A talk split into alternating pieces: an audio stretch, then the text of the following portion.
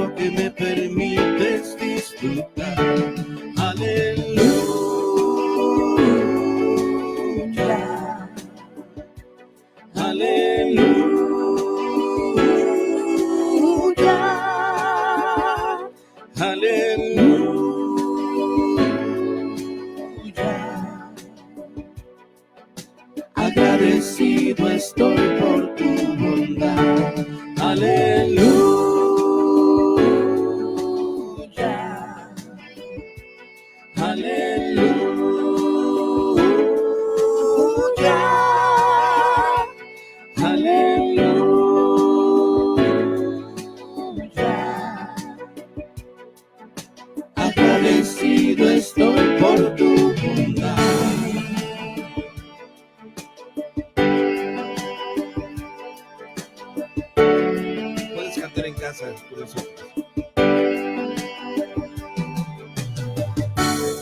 Cada mañana al despertar y por la noche al descansar, agradezco tus bondades a mi vida. Por todo lo que me permites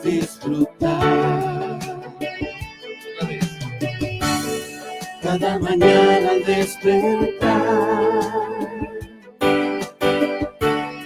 y por la noche al descansar.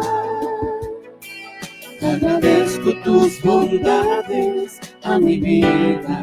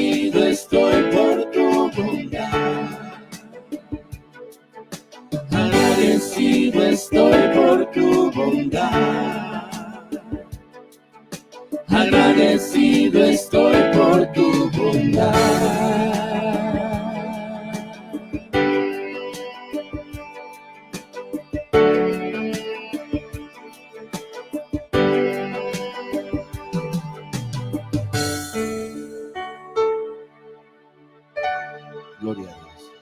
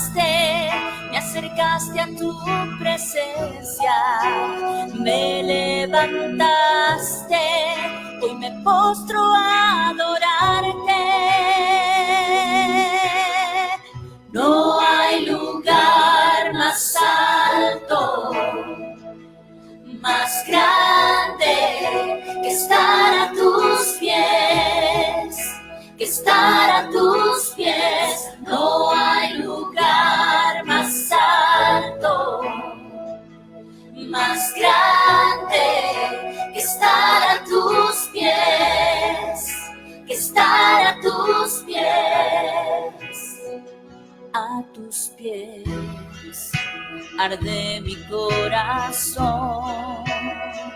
a tus pies, entrego lo que soy es el lugar de mi seguridad, donde nadie me puede señalar. Me perdonaste, me acercaste a tu presencia, me levantaste, hoy me postro a adorarte. No hay lugar más alto, más grande que estar a tus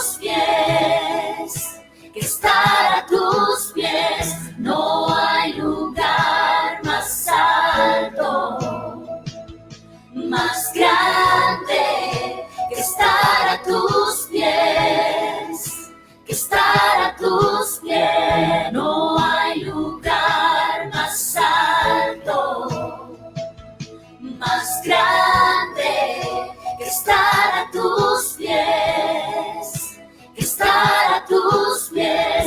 No hay lugar más alto, más grande que estar a tus pies, estar a tus pies. Y aquí permaneceré postrado a tus pies. Y aquí permaneceré a los pies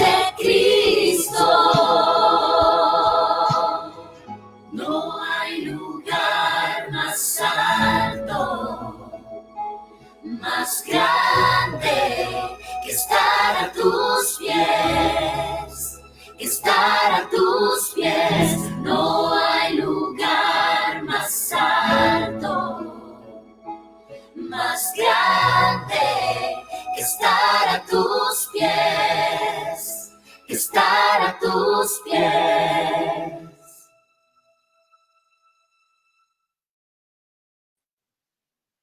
Hola, buenos días. Bienvenidos a nuestra predicación semanal del grupo G316 Condesa. Es un gusto tenerlos con nosotros y hoy quisiera empezar por felicitar a todas las personas en México por la fiesta de la independencia.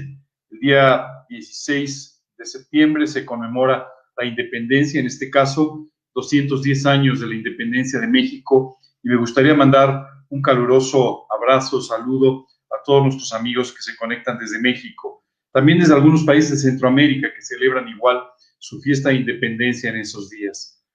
Eh, antes de comenzar el día de hoy, me gustaría eh, orar pidiéndole a Dios que nos guíe en esta charla muy especial que vamos a tener el día de hoy.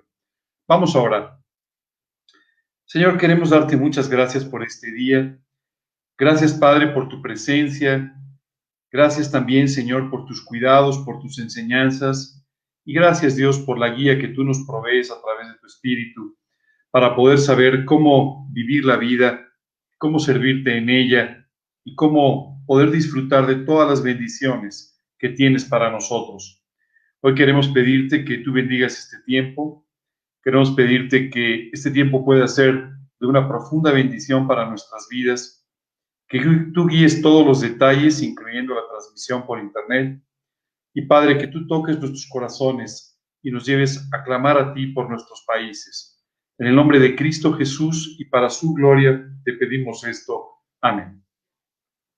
Como comentaba un rato, eh, estamos cumpliendo 210 años de la fiesta de independencia de México, pero la realidad es que a veces tú y yo podríamos contar la historia de una forma un poquito distinta. Lógicamente, en estos días siempre vemos las imágenes de aquellas personas que participaron en esta gesta heroica de independencia. Pero hoy me gustaría hablar contigo de un enfoque distinto de esta misma historia. Quiero decirte que desde el punto de vista de la Biblia, México ha pasado por varias etapas. La primera, la etapa que conocemos como, prehispánica, una etapa en la que, según nosotros, aparentemente, no había una predicación del Evangelio. Sin embargo, hoy sabemos a través de los trabajos de investigadores muy importantes de la historia de México, que durante esta etapa había lo que se llamaba unos seguidores del antiguo culto. Estos seguidores del antiguo culto predicaban sobre la salvación, predicaban sobre la muerte del Hijo de Dios, perdón, eh, la muerte del Hijo de Dios eh, para la salvación de las personas. Y eh, en realidad sabemos poco de estos seguidores del antiguo culto.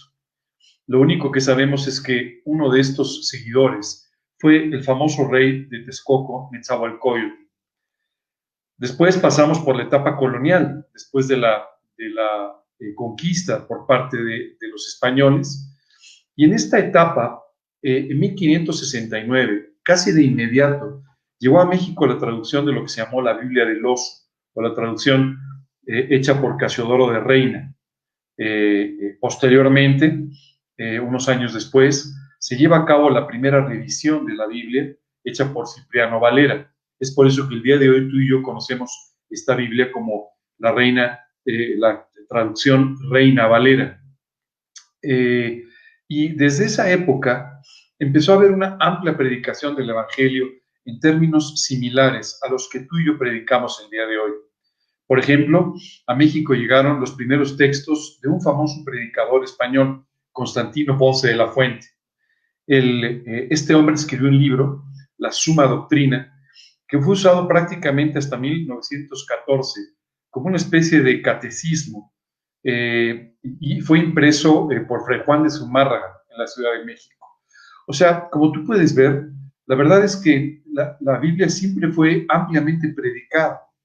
En el siglo XVII, finales del XVII, principios del XVIII, hubo un intento por traducir la Biblia al idioma náhuatl.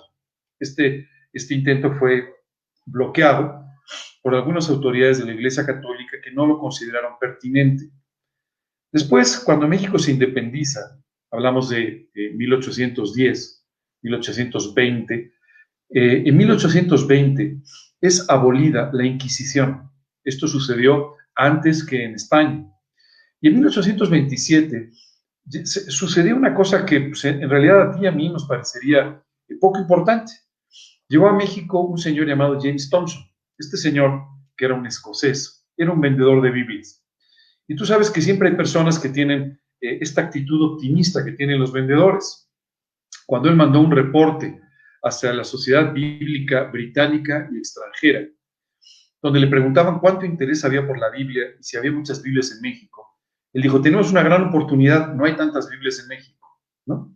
Entonces, él eh, empezó a, trabajar arduamente, primero en la importación de Biblias en el idioma español, y después eh, participó en 1920, 1828 en la formación de lo que se llamaron sociedades bíblicas mexicanas. Tú podrías pensar, hoy existen sociedades bíblicas de México, tú podrías pensar que como casi siempre las cosas se hicieron en la Ciudad de México, pero no es así. Esta sociedad bíblica mexicana se constituyó por primera vez en Orizaba, en Veracruz.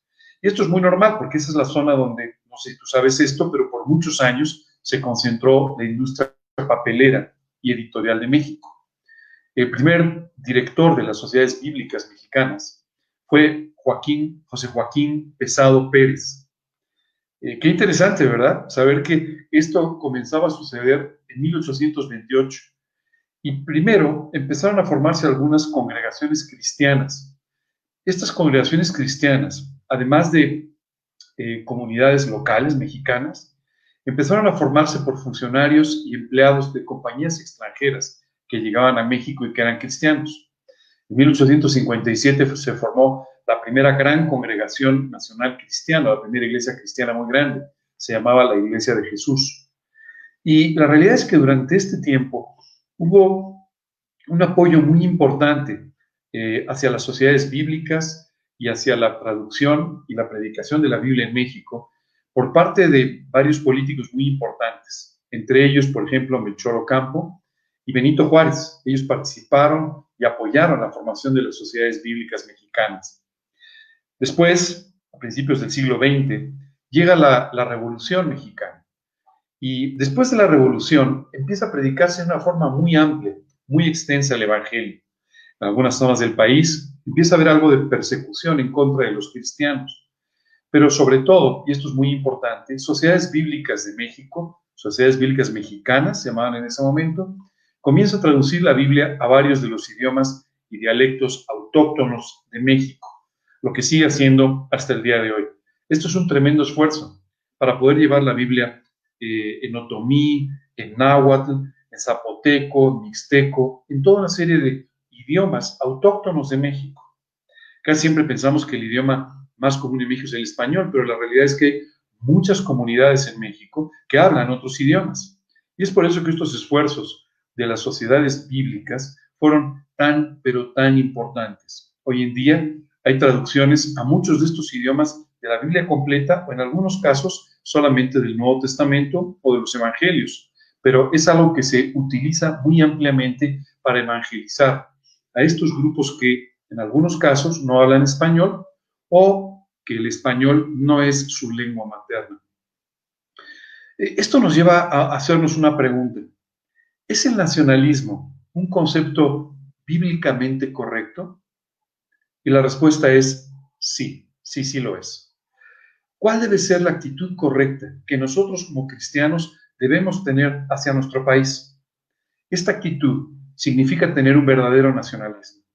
Y cuando te hablo de esta expresión de un verdadero nacionalismo, no me estoy refiriendo a que nos envolvamos en la bandera o que salgamos cuando el equipo nacional de fútbol tiene algún éxito importante y vayamos al ángel a pintar porque además echamos a perder muchas cosas, ¿verdad? No, no, no, se refiere a eso. Tampoco se refiere a que solamente el día 16 de septiembre cantemos canciones mexicanas o comamos comidas mexicanas, sino la Biblia nos habla de un verdadero nacionalismo ¿Qué significa tener un verdadero nacionalismo? Tener un profundo amor por el país donde Dios nos ha puesto. Tú no naciste mexicano por casualidad. Naciste en México, eres mexicano, porque Dios así lo definió para ti. Y es importante que tengamos un profundo amor por nuestro país. Si tú no eres mexicano y eres alemán, tienes que tener un profundo amor por Alemania. Y si tú eres guatemalteco, un profundo amor por Guatemala si eres peruano, un profundo amor por Perú. Pero si además, como es mi caso, vives en otro país, tú tienes que tener un profundo amor por el lugar donde naciste, pero también el lugar por donde Dios te ha puesto y donde Dios, sin duda, quiere usar tu vida. Y cuando hablo de un gran amor por el país, hablo en particular no solamente por el país como nación, sino también un profundo amor por las personas que habitan en ese país. Sabes, cuando Dios nos dio la gran comisión, nos dijo que comenzáramos predicando y haciendo discípulos y empieza diciendo Judea, Samaria y hasta lo último de la tierra. Y en realidad tú y yo tenemos que aprender que nuestro campo misionero empieza literalmente cuando tú y yo salimos de nuestra casa. En algunos casos cuando salimos de nuestra propia habitación, si es que nuestra familia no está siguiendo a Cristo todavía. Pero justamente es por esto tan importante que tú y yo tengamos una profunda responsabilidad por nuestro país y por las personas que viven en nuestro país, que habitan en nuestro país. Un cargo profundo para orar por el país, para orar por nuestros compatriotas y también para orar por nuestros gobernantes. Entiendo que en muchos casos los gobernantes, no solamente en México, sino en muchos países, nos han decepcionado en ciertos momentos o tal vez no han cubierto nuestras expectativas o lo que pensábamos de ellos. Solo quiero recordarte que son seres humanos, con defectos, con cualidades y con problemas similares a los nuestros. La única diferencia es que ellos toman eh, decisiones todos los días de gran responsabilidad que afectan nuestra vida. Es por eso que es tan importante tú y yo aprendamos a orar por ellos con todo nuestro corazón, estemos o no de acuerdo con sus decisiones, estemos o no de acuerdo con las cosas que hacen todos los días. Tenemos que aprender a orar. Tenemos que aprender a tener un profundo respeto por nuestro país y por todo aquello que lo representa. Estos días, este mes especialmente, es un mes en el que estamos acostumbrados a ver banderas y símbolos patrios prácticamente por todas las calles. Sin embargo, debido a la situación que hemos estado viviendo, debido seguramente al desánimo que esta situación, la situación de salud, la situación económica han traído a nuestro país y a la mayoría de los países del mundo, es que no tenemos el ánimo, no tenemos probablemente la intención que otros años tenemos. Y este, esto se manifiesta cuando tú y yo caminamos por la calle, en la falta de todas estas expresiones de nacionalismo que normalmente tenemos.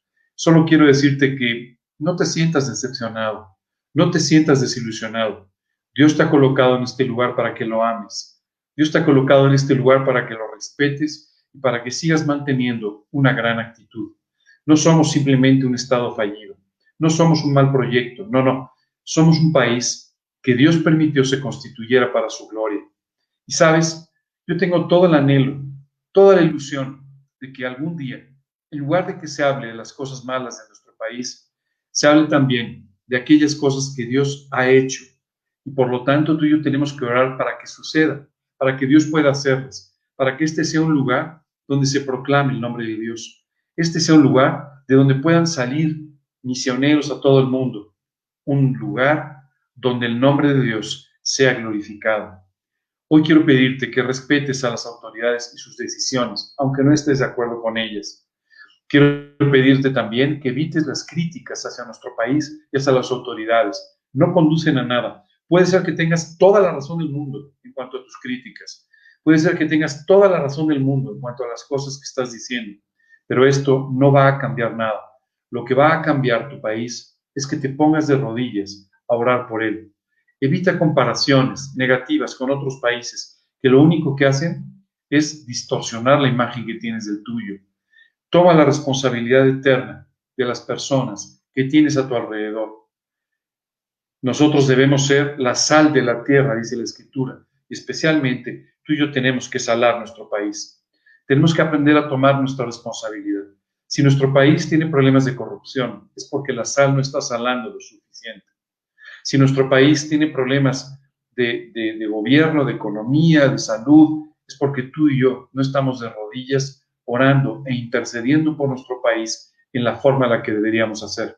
Solamente la sal detiene la corrupción y esto es a través de nuestras vidas, a través del trabajo del Espíritu Santo.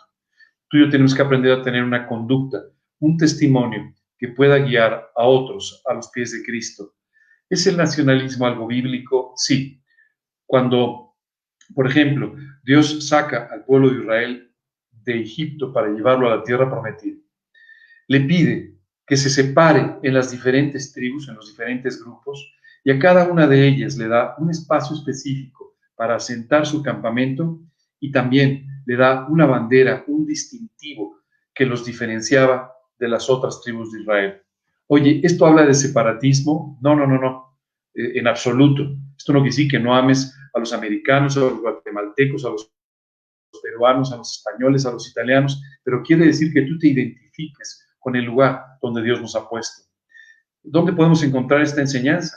En el libro de Números, en el capítulo 2, nos habla de cómo Dios dividió el campamento y dice, por ejemplo, en los versículos 18 y 19, la bandera del campamento de Efraín por sus ejércitos al occidente, y el jefe de los hijos de Efraín, Elisama, hijo de Amiud, su cuerpo de ejército con sus contados 40.500. ¿Qué nos está diciendo aquí Dios? Campamento separado, por ejemplo, en este caso para la tribu de Efraín, un líder de la tribu de Efraín y un ejército que participaba dentro del ejército de Israel, pero que era parte de la tribu de Efraín. Así es que efectivamente hay una distinción, una separación. Esto no quiere decir que no ames al resto del mundo que no tengas un cargo profundo, pero tú y yo tenemos que aprender primero y sobre todo a tener un cargo profundo por nuestros vecinos, por nuestros familiares, por nuestros conacionales. Esto implica, por ejemplo, el hecho de que tenemos que aprender a vivir sujetos a las autoridades, porque la Biblia dice que son puestas por Dios. Tú y yo pensamos que las ponemos con nuestro voto y que las podemos quitar. Tú y yo pensamos que se ponen ellos mismos o que hacen esto o lo otro para llegar al poder. Pero ¿sabes qué es lo que dice la Biblia? Dice en el libro de Romanos, sométase toda persona a las autoridades superiores, porque no hay autoridad sino de parte de Dios, y las que hay por Dios han sido establecidas. Esto no lo digo yo, esto lo dice el libro de Romanos, esto lo dice la Biblia, y nos dice que independientemente de tu voto o no, independientemente de la situación eh, eh, política o social o lo que tú quieras de tu país, las autoridades son puestas por Dios, por ellos son establecidas. Y sabes, esto es extraordinario, porque tú y yo de esta manera dejamos de quejarnos de cómo los gobernantes han llegado al poder o no, de lo que tú y yo pensamos que han hecho bien o no han hecho bien, o de lo que tú quieras. Seguramente cuando tú escuchas esto, te surgen algunas preguntas, porque me dirás, oye, pero ha habido terribles gobernantes en algunos países de la Tierra. Ha habido gobernantes que han causado todo un caos, que han causado guerras, que han causado problemas, y aún así, tú y yo tenemos que confiar en que las autoridades han sido establecidas por Dios y han sido parte del plan que Dios tiene para los países y para nuestra vida. Los buenos gobernantes hacen que la economía, la sociedad funcione mejor. Los malos gobernantes hacen sin duda que tú y yo vivamos de rodillas. Y esto es lo que cambia la realidad de los países. Tu oración y la mía, no su capacidad. La verdad es que la responsabilidad de un país es demasiado grande para dejarla en manos de un presidente o de un político o de un gobernante de turno, que además solamente va a estar un pequeño espacio de tiempo en esa posición. En realidad Dios ha dejado la responsabilidad de los países en las manos de los creyentes, en las oraciones de los cristianos que de esta manera van sin duda ahora a interceder por un país en el que sí van a vivir y del que no se van a ir en cuatro años o en seis años o en el tiempo que sea. Dice la Biblia también en Romanos. De modo que quien se opone a la autoridad, a lo establecido por Dios resiste, y los que resisten acarrean condenación para sí mismos. Escucho a muchas personas que tienen grandes ideas de cómo boicotear a las autoridades, al gobierno. No es esa la actitud que como cristianos tú y yo tenemos que aprender a tomar, sino la de orar. Tus oraciones son mucho más importantes que tus iniciativas. Ahora, ¿quieres dedicarte a la política? Es muy loable. ¿Quieres dedicarte al gobierno? Es, es muy loable, está muy bien. Pero si esa no es tu posición, en lugar de resistir a la autoridad, ¿sabes qué tienes que hacer? Orar por ellos. Porque cuando resistimos, la Biblia dice en Romanos que acarramos condenación para nosotros mismos. Continúa diciendo también Romanos 13, por lo cual es necesario estar sujetos, no solamente por la razón del castigo, sino también por causa de la conciencia. Yo veo muchas personas, por ejemplo, que evaden los impuestos. Yo veo muchas personas que no se sujetan a, lo que el gobierno nos pide. Veo muchas, por ejemplo, veo muchas personas ahora que dicen, yo no me quiero poner este cubrebocas que el gobierno nos dice que usemos, porque sin duda esto está equivocado. Dice la Biblia que no solamente por causa del castigo, o sea, no obedezcas porque te pongan una multa, porque no te la pongan, o porque te castiguen o porque puedas perder tu libertad, sino hazlo exclusivamente por causa de la conciencia, por principios, en pocas palabras. Me vas a preguntar seguramente, oye, pero ¿hay algún límite en la actitud de sujetarse o obedecer a las autoridades? Sí, sí lo hay. El límite es cuando las autoridades no te permiten que puedas seguir a Cristo.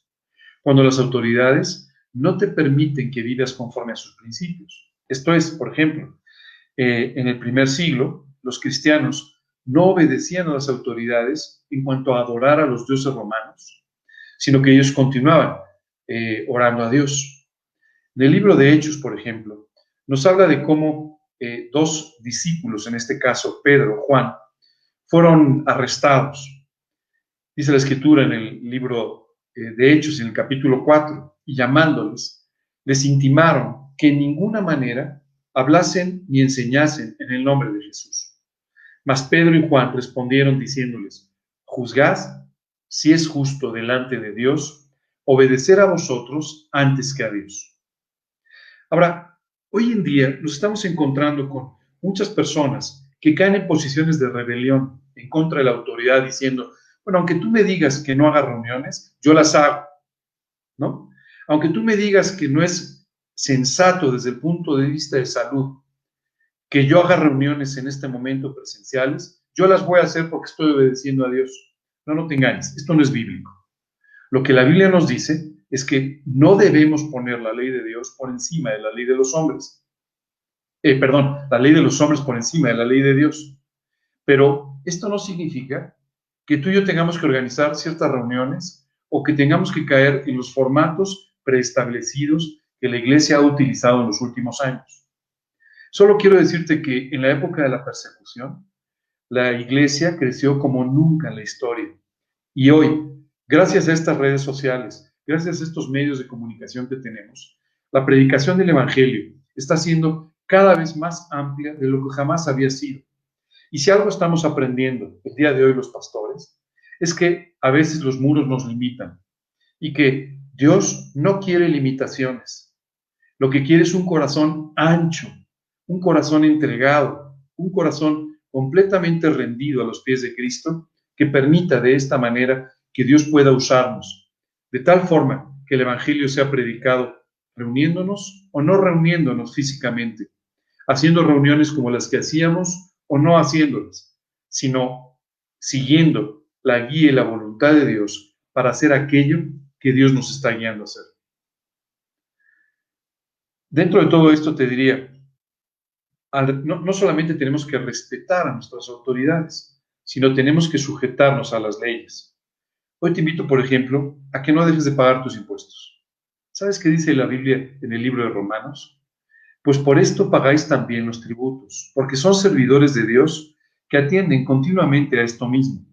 Pagad a todos los que debéis, al que tributo, tributo, al que impuesto, impuesto. La realidad es que esto seguramente no es lo más popular y no me voy a hacer este, más eh, amigable con ustedes por decirles esto. Pero sabes, la Biblia lo que te dice es, no, no te preocupes por lo que las autoridades hacen con ello. Si lo usan bien, si lo usan mal, si lo usan con un buen criterio o con un pésimo criterio. Lo que te dice es, tú haz aquellas cosas que Dios te está diciendo que hagas. Y una vez que Dios lo haga, entonces podrá trabajar en el corazón de las autoridades para que de esta forma puedan ser tocadas por el Evangelio. Viviendo en rebeldía, lo único que hacemos es buscar enemigos. Tú y yo necesitamos ser amigos de todos. Tú y yo necesitamos poder ser cercanos con las personas, incluso con los gobernantes. Alguien también les tiene que hablar a ellos de Cristo. Tenemos que aprender también a hablar bien y a respetar. El mismo libro de Romanos nos dice, pagad a todos lo que debéis al que respeto, respeto, al que honra, honra. ¿Sabes? Tú y yo tenemos que aprender a respetar, a no hablar mal, sino más bien a hablar bien de las personas, hablar bien de las instituciones, hablar bien de aquellos que nos presiden. Oye, pero es que no necesariamente lo hacen bien. Ese es su problema. No es ni el tuyo ni el mío. Y espero que lo aprendamos lo antes posible. Dice en primera de Pedro, honrad a todos, amad a los hermanos, temed a Dios, honrad al rey. Primera de Pedro 2.17. Y aquí no te dice honra al rey que lo hace bien. Honra al gobernante que sí sirve o al que eh, eh, eh, gobierna conforme a tus preferencias o a tus ideas. Es un consejo muy claro. Honra a todos. Tenemos que aprender a honrar a todos, a hablar bien de todos, lo cual a veces nos cuesta mucho trabajo. Tenemos que aprender a amar a los hermanos. Esto es muy importante porque a veces nos convertimos en auténticos críticos de nuestros hermanos. Dice después, teme a Dios. Tenemos que aprender a vivir con el temor de Dios. Y por último dice este versículo, honra al rey. Importantísimo, honra al rey, sea quien sea. Oye, ¿y cuál por supuesto nos preguntamos, ¿cuál es nuestra ganancia si hacemos eso? Porque al final pareciera que de todos modos las cosas no cambian mucho. Entonces, ¿cuál es nuestra ganancia? Primera de Pedro dice, porque esta es la voluntad de Dios, que haciendo el bien, hagáis callar la ignorancia de los hombres insensatos. ¿Sabes qué es lo que hace esto?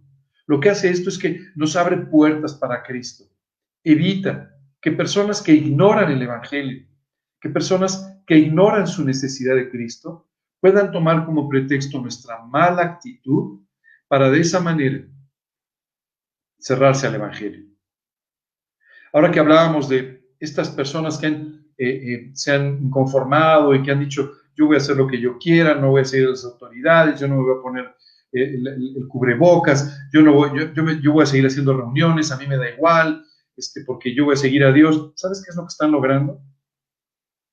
No que el Evangelio sea más predicado, no que el Evangelio sea más escuchado, lo que sí están logrando es que la gente se cierre al Evangelio. Lo que están haciendo es evitar que las personas puedan tener la apertura necesaria para escuchar la palabra de Dios.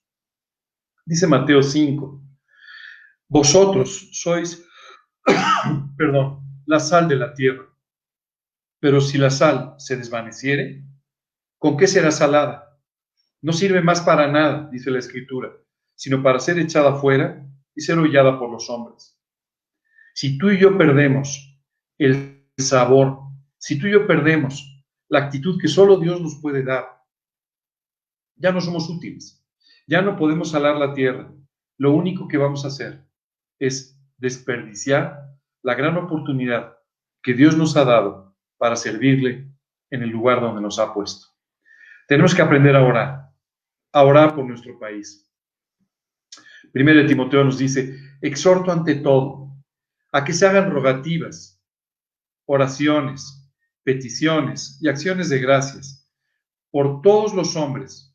Fíjate bien lo que dice, por los reyes y por todos los que están en eminencia, para que vivamos quieta y reposadamente en toda piedad y honestidad. Y déjame explicarte un poco este estos dos versículos. La Biblia dice que la única forma de que tú y yo podamos vivir quieta y reposadamente en toda piedad y honestidad es orando por quienes nos gobiernan. Fíjate bien porque es muy importante. La primera parte dice que podamos vivir quieta y reposadamente. ¿Qué significa esto? Que podamos vivir en paz, que podamos vivir al margen de la violencia, que podamos vivir eh, pudiendo salir a la calle, a pasear, a caminar, a hacer nuestras cosas, sin tener que estar todo el tiempo volteando a ver quién viene detrás de nosotros, sin tener que estar escondiendo nuestro reloj para que nadie lo vea, sin tener que esconder nuestra cartera, sin tener que hacer todas esas cosas que tú y yo estamos acostumbrados a hacer todos los días. Qué precioso sería que nuestros hijos pudiesen estar en el parque jugando sin que tú y yo estemos asustados o simplemente que los tengamos escondidos en casa o en algún otro lugar donde, por supuesto, hay toda una custodia policial alrededor. Qué precioso pensar en una vida en la que vamos a vivir tranquilos, quietos, reposadamente. Esto no va a suceder si tú no oras. Lamentablemente, el crimen ha crecido en todo el mundo, pero si tú nos estás viendo desde México, tú y yo sabemos que, tristemente, estamos viviendo una crisis tremenda de inseguridad, una crisis tremenda de falta de tranquilidad que no nos permite vivir quieta y reposadamente. Por supuesto, tú y yo volvamos a voltear a las autoridades para decir, ustedes son los culpables, ustedes son los responsables, pero la Biblia no dice eso. La Biblia dice que por nuestra falta de oración, por nuestra falta de una vida en santidad, por nuestra falta de cuidado por nuestras autoridades, es que en este momento tú y yo no podemos vivir una vida quieta y reposada. No te voy a hablar de otros países porque todos los países tienen sus problemas, pero hace un tiempo mi esposa y yo estábamos en otro lugar, un lugar donde hay un poco más de tranquilidad, un poco más de seguridad. Y quiero decirte que en la noche ella estaba con mucho dolor de cabeza y le dije, oye, voy a salir a, la farmacia para comprarte algún medicamento. Me dijo, no, estás loco, ¿cómo vas a salir a estas horas? ¿Te va a pasar algo? No, no, le dije, no te preocupes. En fin, le preocupé tanto que se puso un suéter y me dijo, yo te acompaño. Y cuando empezamos a caminar, ya era muy noche, empezamos a caminar por la calle, eh, buscando la farmacia más cercana, que estaba abierta, nos habían dicho. Y lo que me llamó la atención es que se escucharon unos pasos atrás. mi esposa rápidamente volteó asustada. Era una señora que estaba paseando su perro. ¿Sabes? Tú y yo no podemos ya vivir en paz, tranquilos, reposadamente. Y esto tiene que ver con nuestra falta de oración, con nuestra falta de peticiones, de súplicas por nuestras autoridades. Sabes, muchas veces tú y yo oramos por las autoridades y después nos subimos a las redes sociales a hacer bromas de mal gusto, a hablar mal, a criticar, a insultar y a ofender a las autoridades. No te engañes, el amor no se finge. O tú amas a las personas por las que estás orando y de esta manera tienes un cargo por ellas, o de lo contrario, no va a suceder. Y tus oraciones realmente no van a ser muy eficaces. La segunda parte de este versículo 2 de 1 Timoteo 2 nos habla de otro aspecto de la vida. Dice, en toda piedad y honestidad. ¿Sabes qué significa esto? Una vida piadosa es una vida que se puede vivir conforme a los principios de la escritura. Yo te preguntaría, en el lugar donde tú vives, ¿puedes vivir una vida piadosa? ¿Las leyes, el sistema en general te permite vivir una vida piadosa o te lo hace muy difícil? O cuando vas a alguna oficina de la autoridad te piden dinero, te dificultan los trámites, te hacen difícil, cuando ves una patrulla en la noche te asusta. Todas estas cosas significan que no podemos vivir con piedad. Porque cuando tú quieres hacer las cosas bien, te encuentras con un sistema diseñado para que las cosas estén mal hechas. O esto es una crítica hacia la autoridad, hacia el gobierno. Esto simplemente es una crítica hacia ti y hacia mí, que no hemos tomado nuestra responsabilidad de orar con todo nuestro corazón para que nuestro país, el país donde vivimos, el país del que somos, pueda tener una eh, calidad moral que le permita a un creyente vivir en toda piedad. Hoy es difícil. Hoy cuando tú hablas de algo que está bien, toda la sociedad te dice, no, hombre, eres un loco, eres un extremista, no está bien. Y esto solamente habla de la falta de piedad en la que estamos viviendo. Bueno, esto es por causa de nuestra falta de oración, por causa de nuestra falta de cargo por el país. Y dice después, y honestidad. ¿Podemos vivir en forma honesta? ¿Podemos hacer nuestros negocios, nuestro trabajo, nuestra vida, nuestros quehaceres con honestidad? A veces se vuelve incluso difícil hacer esto. Bueno, todo esto, dice la escritura, que puede suceder si tú y yo oramos por nuestras autoridades. Si tú y yo hacemos, dice literalmente, rogativas, peticiones, acciones de gracias por los reyes y por todos los que están en eminencia. Así es que es muy importante que tú y yo aprendamos esta lección, porque si no, continuaremos criticando, continuaremos haciendo malos comentarios, mandando memes en internet, en Facebook, en no sé qué, y ¿sabes qué va a suceder? No va a cambiar nada para mejor, pero seguramente sí va a cambiar mucho para peor. ¿Cómo debemos orar por nuestro país? Ora porque Dios traiga un arrepentimiento genuino a las personas. Ora porque Dios toque a las personas, no solamente a las personas que están en posiciones de responsabilidad, de autoridad, sino a todas las personas. Ora porque Dios toque el corazón de nuestros gobernantes. Ora porque Dios les pueda llevar el Evangelio a estas personas que están en una gran responsabilidad. Ora porque nuestros gobernantes tengan vidas limpias, que se dediquen a servir, que tengan un verdadero cargo por las personas a las que están sirviendo. En realidad, muchas veces vemos a los gobernantes en el mundo más preocupados por hacerse de dinero, por hacerse de influencia, por hacerse de los suficientes medios para el siguiente paso en su vida, que preocupados por el bien del lugar al que deberían estar sirviendo, más que preocupados por las personas a las que deberían estar sirviendo. ¿Sabes? Hemos creado, y eso no es nuevo, ¿eh? lo hemos creado desde que decidimos tener gobernantes humanos, hemos creado un grupo de personas que básicamente se sirven y se enriquecen con los medios de los demás. Y no creas que esto es un tema de nuestro país o que estamos hablando mal de los políticos o de los gobernantes. No, no, no, no es así. Simplemente, cuando Israel, por ejemplo, le pidió al profeta Samuel que querían un rey, Dios les advirtió diciendo, bueno, van a tener ese rey que ustedes quieren. Van a ser igual que todas las naciones que están a su alrededor y a las que deberían ser un ejemplo. Pero en realidad lo que va a suceder con ese rey es que le van a tener que dar parte de sus ingresos. En algunos sentidos va a abusar de ustedes. En algunos casos se va a enriquecer con, con los medios de ustedes. Va a tomar decisiones con las que ustedes no van a estar de acuerdo. Eso es lo que va a suceder. Pero de todos modos, nosotros hemos preferido tener un gobierno humano por encima de la soberanía de Dios para nuestras vidas. Y esto es lo que ha provocado que estemos donde estamos. Ahora, oye, tenemos que entonces que acabar con el gobierno humano, generar un sistema anárquico y buscar que sea Dios. No, no, no, no. Mira, ya es tarde para todas esas cosas. Lo que tenemos que hacer desde la escritura es orar por nuestros gobernantes, suplicar por ellos, respetarlos, orar porque sirvan, porque tengan vidas limpias, aún a veces en contra de su propia voluntad. No quiere decir necesariamente que ellos estén de acuerdo, pero tú y yo podemos orar en estos términos. Siempre que pienso en esto, recuerdo una situación muy especial de la que nos habla la Biblia. El rey David estaba, salía huyendo de Jerusalén porque estaba siendo perseguido por uno de sus hijos que quería tomar el poder.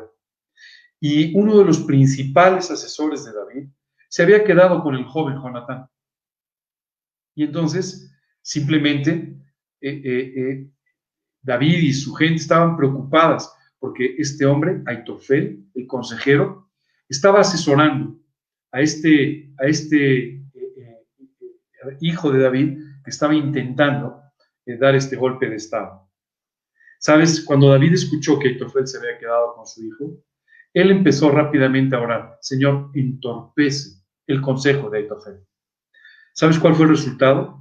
Este joven no escuchó al consejero y de esta manera nunca pudo consumar este golpe de Estado que estaba tratando de dar.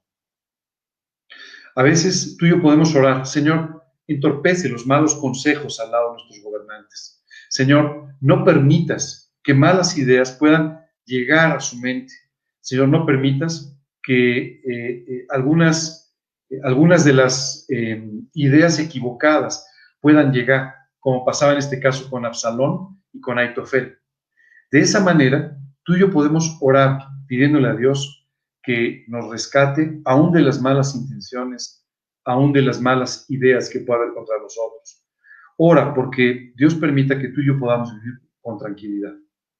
Que ya no encontremos balaceras, que ya no tengamos personas pidiendo dinero para que podamos trabajar, que ya no podamos, ya no tengamos que vivir con esta incertidumbre, con esta inquietud que vivimos hoy en día, que no nos permite salir a ciertas horas, ciertos días o visitar ciertas zonas de nuestras ciudades.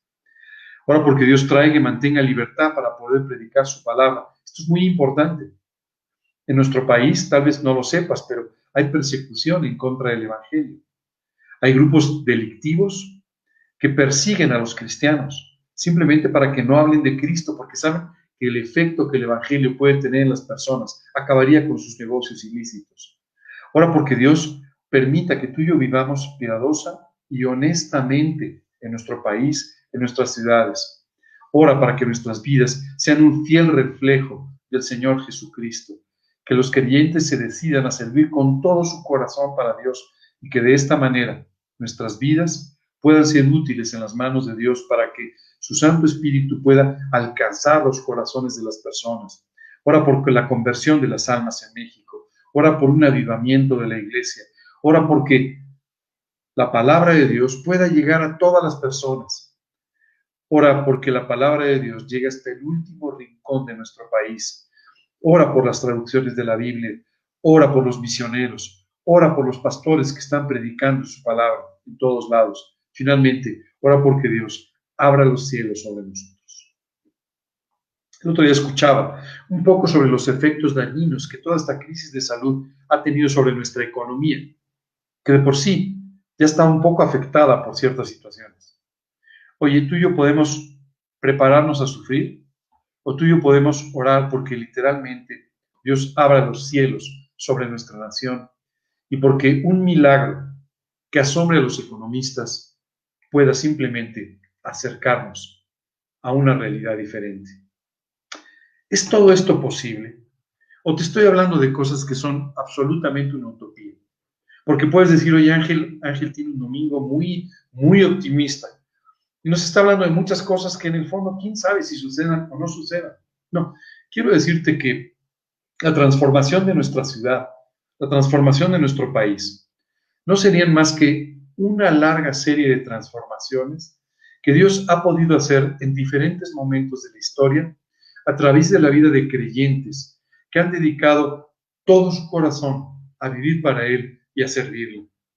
Esta mañana me gustaría traer un ejemplo importante de un país eh, durante la época del Renacimiento, solamente para pues, que tú conozcas esta historia y que pueda ser una historia que te inspire a vivir para Cristo y a servir a tu país.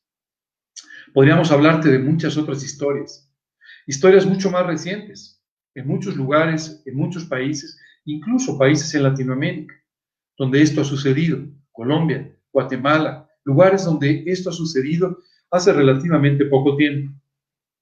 Pero para no entrar en estas eh, susceptibilidades nacionalistas del día de hoy, me gustaría irme un poco más atrás en la historia y hablarte de un país llamado Escocia. Escocia tenía una situación muy complicada, ¿no?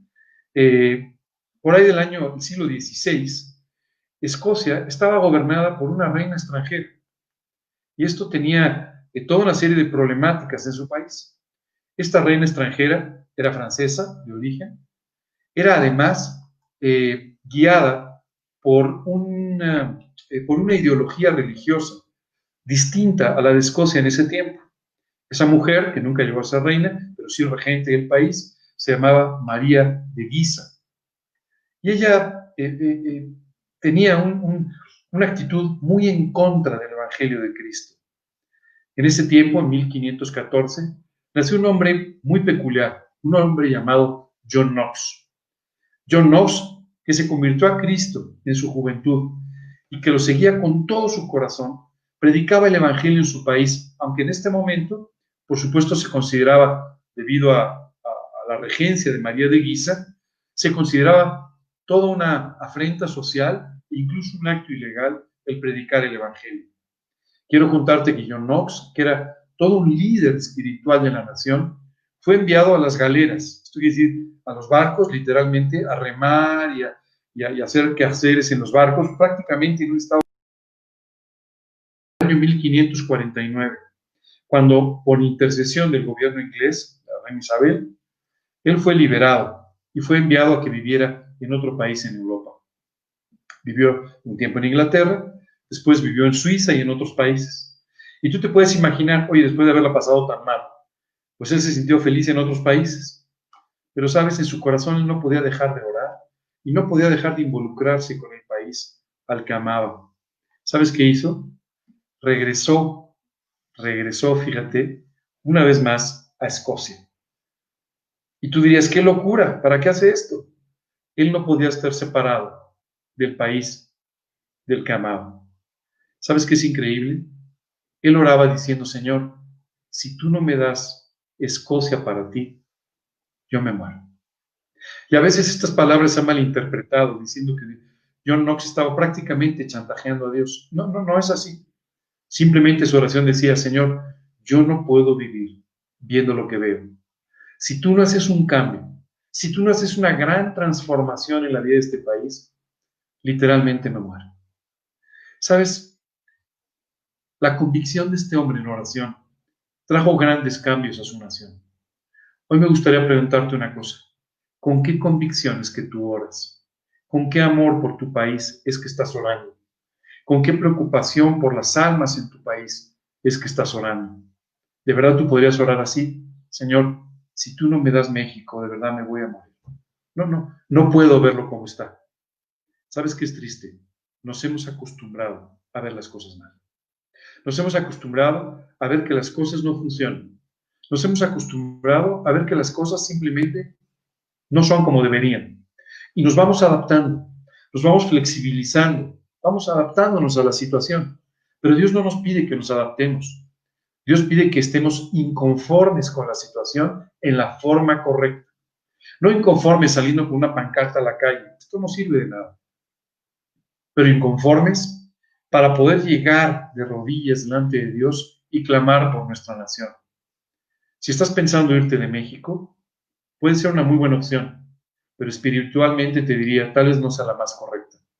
¿Sabes qué es increíble? A través de las oraciones de John Knox, que nunca desenvainó una espada, que nunca salió con una pancarta y que nunca se dedicó a hacer política, sino a orar y a predicar el Evangelio, Francia abandonó Escocia. Y gracias a esto, gracias a la partida de María de Guisa, gracias a todo lo que sucedió políticamente en su país, se coronó a un rey llamado Jacobo VI, que sabes qué hizo? El día de su coronación, invitó a John Knox a que orara por él y a que predicara de Cristo aprovechando este evento. ¿Te puedes imaginar eso? Que inviten a un gran predicador a predicar en la siguiente toma de posesión del gobierno de México o del gobierno de la ciudad o del gobierno del país donde tú estás. Sé que me vas a decir que en algunos países lo hacen y en algunos países es una realidad y en otros se ha convertido solamente en parte del, proceso político, nada más. Hoy quiero decirte que Dios puede traer una gran transformación a nuestro país si tú y yo decidimos orar. Pero, ¿qué caracterizaba a John Knox? ¿El poder de su predicación? Yo te diría, era el poder de la oración. Él era un auténtico soldado en oración, al grado que cuando la reina Isabel lo conoció, exclamó una frase que se convirtió en algo histórico. Dijo, le tengo más miedo a John Knox cuando se pone de rodillas que a las legiones del imperio romano que resucitaron. ¿Sabes por qué decía eso? Decía, cuando John Knox se pone a orar, las cosas suceden, las cosas cambian, la gente es tocada. Esto es exactamente lo que tú y yo necesitamos. Deja hacerte una pregunta. ¿Podrían decir eso de ti? Tú no eres diferente a John Knox. La única diferencia es que él oró y tú no lo estás haciendo con el mismo cargo, con la misma intensidad. La Biblia nos, nos habla de un profeta llamado Elías, que oró con tal intensidad por su nación, que Dios detuvo la lluvia por tres años y medio para quebrantar el corazón de Israel. ¿Y sabes qué nos dice la escritura? Elías era un hombre sujeto a pasiones, como cualquiera de nosotros. La diferencia es que él oró, y porque oró, las cosas sucedieron. ¿Cuánto tiempo estás orando? ¿Cuánto tiempo estás dedicando a clamar por tu país? ¿Cuánto tiempo estás decidido a clamar por tus gobernantes? ¿Cuál es la santidad con la que estás viviendo? Estas cosas son las que van a determinar el futuro de nuestro país. A raíz de todo esto, quiero decirte que los seguidores de John Knox formaron lo que hoy en día llamamos la Iglesia Presbiteriana. ¿Sabes? Un cambio dramático, dramático en Escocia, a través de la vida fiel y de las oraciones de un hombre que estuvo dispuesto a ponerse de rodillas y aún a perder la vida por su país. Bueno, hoy te quiero preguntar si tú estarías dispuesto a orar en los mismos términos. Señor, quiero tanto a mi país que si yo no lo veo transformado, de verdad me muero. Porque tal vez tú estés pensando, bueno, si las cosas no van bien, pues me voy. Hace poco tiempo una persona me decía, bueno, además tú eres extranjero, así es que en el fondo, si la cosa no sale muy bien, pues tú te vas. No, mira, la realidad es que no es así. No es así. Tú tienes que apostar por este lugar. Tú tienes que orar por este lugar. Y si hay cosas que no te gustan, ora por ellas. Entiendo. No creas que eres el único. Yo también he criticado cosas que no me gustan. Yo también estaba en desacuerdo con muchas cosas. Yo también me he quejado de muchas cosas. Tal vez por eso este país va a cambiar. Tú y yo tenemos que aprender a dejar de hacer y de verdad ponernos, a hacer un vallado delante de Dios para que este país sea transformado, cambiado por Dios para siempre. Me parece que ahora estás entendiendo lo que es ser realmente nacionalista ser realmente patriota. Eso es, ponerte delante de Dios y construir un vallado. Señor, yo no voy a permitir que mi país se vaya al traste. Señor, yo no voy a permitir que mi país se vaya a la destrucción, al desastre económico. Yo, no lo voy a permitir, Señor. Yo voy a poner un vallado. Yo me voy a poner delante de ti. Yo voy a interceder por mi país. Yo voy a interceder por mis autoridades. Yo voy a orar por las personas yo voy a hablar de Cristo, yo voy a vivir con honestidad, voy a vivir piadosamente, una vida de santidad. Y esto va a permitir que tú hagas una transformación tan extraordinaria que algún día de este país salgan misioneros a todo el mundo. Que sea un lugar donde la gloria de Dios sea evidente y su evangelio predicado con toda libertad, con toda amplitud. Si quieres hacer esto, es el mejor momento para tomar una decisión. Quiero que pienses por un momento en las cosas, no las cosas que te disgustan. Sé que hay algunas y no vale la pena recordarlas, pero quiero que pienses por un momento en las cosas que te gustan de este país. Las características de las personas que viven en este país que te gustan. Tal vez su calidez, tal vez su hospitalidad, tal vez la comida y cosas que seguramente te gustan mucho, Sobre todo en estos días que si eh, eh, una buena oportunidad para probar esos chiles en nogada, esas cosas que tanto te gustan, ¿verdad? Te pido también que pienses, que pase por tu mente aquellos lugares que te gustan, aquellas playas preciosas, aquellas montañas, aquellas cosas que te gustan tanto. Quita por un tiempo de tu mente todas aquellas cosas que te disgustan o que te molestan. Déjame hacerte una pregunta. Esta es la pregunta que te haría, John Knox. ¿Realmente amas a tu país? Si es así, estarás dispuesto a orar por él. Si no, no va a suceder. Esta semana hemos estado celebrando la fiesta de la independencia. Pero en realidad, tú y yo tenemos que aprender a celebrar el día que nos comprometimos para orar por el país.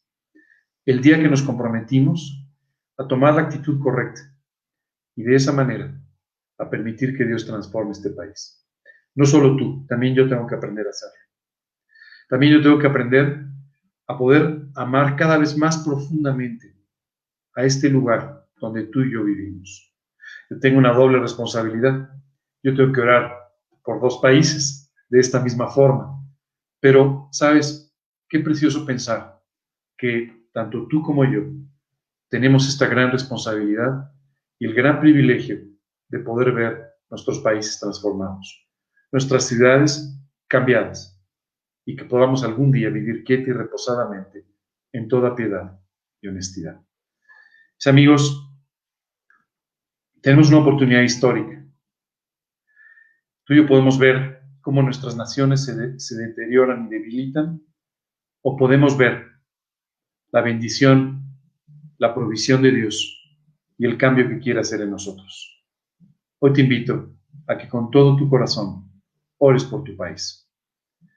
Sabes, me gustaría terminar, de hecho, nuestra, nuestra reunión orando, pidiéndole a Dios porque toque nuestra vida de esta manera.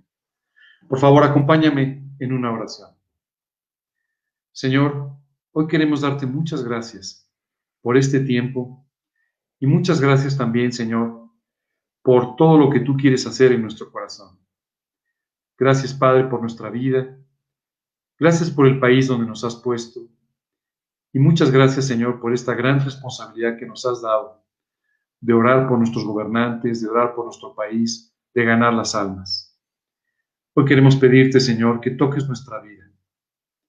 Padre, queremos pedirte que tú quites de nuestro corazón, de nuestra mente, de nuestra boca, la constante queja, la constante insatisfacción con la que hemos vivido mucho tiempo. Padre, queremos pedirte que tú nos lleves a amar a este país, que tú nos lleves, Dios, a orar por él, a orar por nuestros gobernantes, a tratarlos con respeto Padre, hacer las cosas que debemos hacer. Llévanos a vivir en santidad, una vida honesta, una vida transparente y llévanos, Padre, a predicar tu evangelio a tiempo y fuera de tiempo. Hoy te pedimos, Señor, por un auténtico milagro, un país donde podamos vivir quieta y reposadamente en toda piedad y honestidad, un país que sea para tu gloria, para la gloria de tu nombre, y un país de donde salgan misioneros al resto del mundo. Padre, te pedimos esto de una forma muy especial.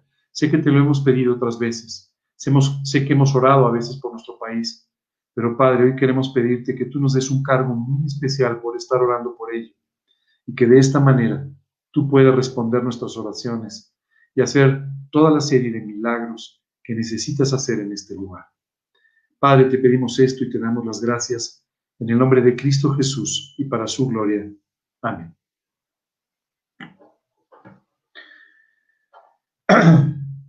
Amigos, les agradezco mucho que hayan estado con nosotros. Les agradezco también de una forma muy especial que tomen esta responsabilidad por su país les agradezco de una forma muy especial el que nos estén sintonizando cada domingo y cada miércoles. Hoy quisiera invitarlos una vez más a que nos acompañen el miércoles a las 9 de la noche en una más de, nuestras, de nuestros espacios semanales, la bendición de la obediencia. Y por último, el próximo sábado tenemos a las 5 de la tarde una, una vez más una entrevista, en este caso con varias personas. El día de mañana eh, lo publicaremos para que ustedes sepan quiénes son. Hasta hoy es una sorpresa. Y el próximo domingo a las 11 de la mañana nos volvemos a ver en este mismo canal. Si tienes alguna duda, alguna pregunta, por favor escríbenos. Si hay algo que quieras saber, por favor consulta con la persona que te invitó o escríbenos directamente a nosotros para que te podamos guiar sobre cómo conocer a Cristo, sobre cómo vivir la vida cristiana. Dios los bendiga, que tengan un gran fin de semana.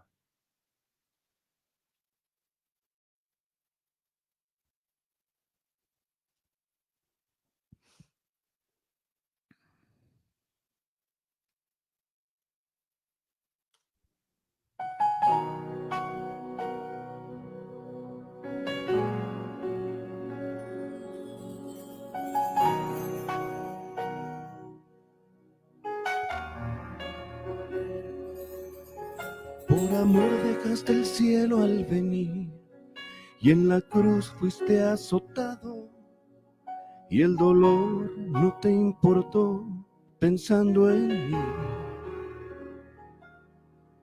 A la cruz podías tú renunciar, rechazando tu llamado, pero estabas decidido a terminar. No hubo plan de contingencia, no me diste consecuencias pensando en mí. Solo pienso en ti, te has convertido en mi obsesión. Solo pienso en ti, eres mi gravedad, mi sol. Solo pienso en ti y en esta cruz. Quiero vivir bajo las alas de tu amor.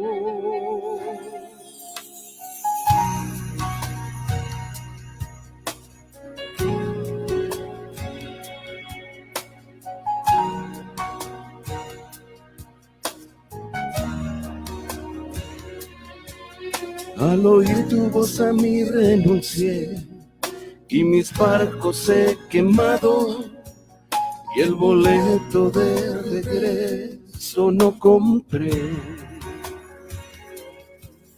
Con la vista puesta en ti seguiré todo puente derribado, porque ya no pienso más en volver. Sin un plan de contingencia, sin medir las consecuencias sin un plan B. Solo pienso en ti, te has convertido en mi obsesión.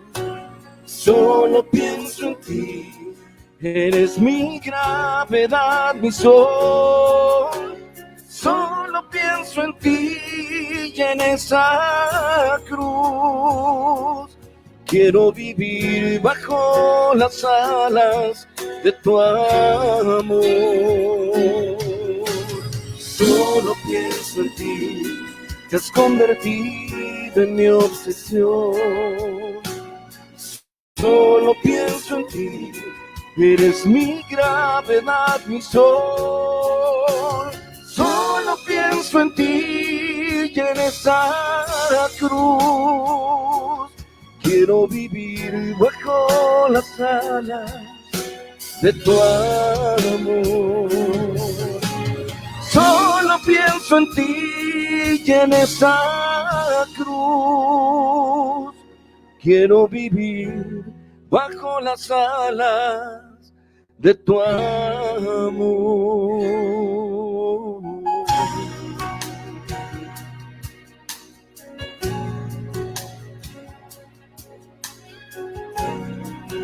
Gracias Jesús por lo que hiciste por mí.